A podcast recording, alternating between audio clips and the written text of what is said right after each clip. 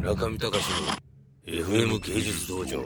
なんでこれが勝負なんですか、これ。ライトノベルをえ書いてた頃の、あの、キャリアっていうのは何年ぐらい？何歳ぐらいから始めて？何年ぐらいなんですか、えっと、96年なんで、もう、だから、そろそろ10、今14年目、15年になりますよね。まあ僕、そもそもライターだったんで、ワイヤードっていうデジタル系のジャーナリズム雑誌があって、で、その仕事をしている過程で、ゲーム会社からノベライズの話が来たっていう、あの、メルティランサーっていうゲームなんですけど、ああ、知ってる。知ってますか？ええすいません。すいません。で、そのゲームのノベライズを、まあ、あのたまたまある、えー経緯で、その、ゲームを作ってたテンキーっていう会社の成田さんっていう女性の社長がいるんですけれども、その方と共通の知り合いがいて、紹介されたのがきっかけなんですよ。小説自体っていうのは、ものすごくね、当然文章を書いてた人間として、ハードルの高い場所。で憧れもあったし、うんただまあ、その、ライトノベルというか、ゲームのノベライズっていうことですごくこう、敷居低くスッと、えーそっちの道に入ってしまったというか、う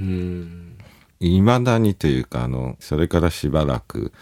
ずっとこう、ライトノベルって言われる場所で書いてて、僕全然嫌いじゃないんですけども、でもやっぱり、あんまりすんなり作家というか小説家っていうものに、なんかこうね、なっちゃって、居心地が悪いというか、自分でこう名乗りきれないような状態っていうのがずっと続いてて、うん。まあ、本来ね、賞を取ったり、あるいはあの、文芸賞、今までで言えば小説家っていうのは、まあなんか、言ってみれば文芸誌の文芸雑誌でやっている賞を取って、まあ、ある一定量の関門を抜けて、で、ようやくデビューするとか、あるいは、うん、一生懸命持ち込んで、編集者に認められて、で、ようやくデビューするとか、ただまあ僕の時代っていうのはたまたま僕がゲーム小説を書いた頃ってまだライトノベルっていう言葉はあんまり一般的じゃなかったんですよね。ん。で僕が書いてる間にうん一緒にその業界がものすごくこう大きくなっていって、でライトノベルっていう言葉もうん、まあ、ネット上とかでは多分あったんでしょうけど僕はやっぱ知らなかったですね。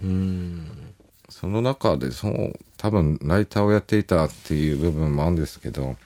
なんかこう自分でそれを受け入れられないというかね。いくらまあ、ある程度売り上げが伸びても、ううんーん、どこかで、こう自分が作家だっていうことを受け入れられない状態っていうのがあって。まあ今回それを逆になんかこう全部受け止めようかなというか、あ いい加減43でね、その辺っていうのは、あの、ちゃんと受け止めて、その上での小説っていうのを出したいなっていうのが、まあものすごく大きいんですけども。うーん。中見隆の FM 芸術道場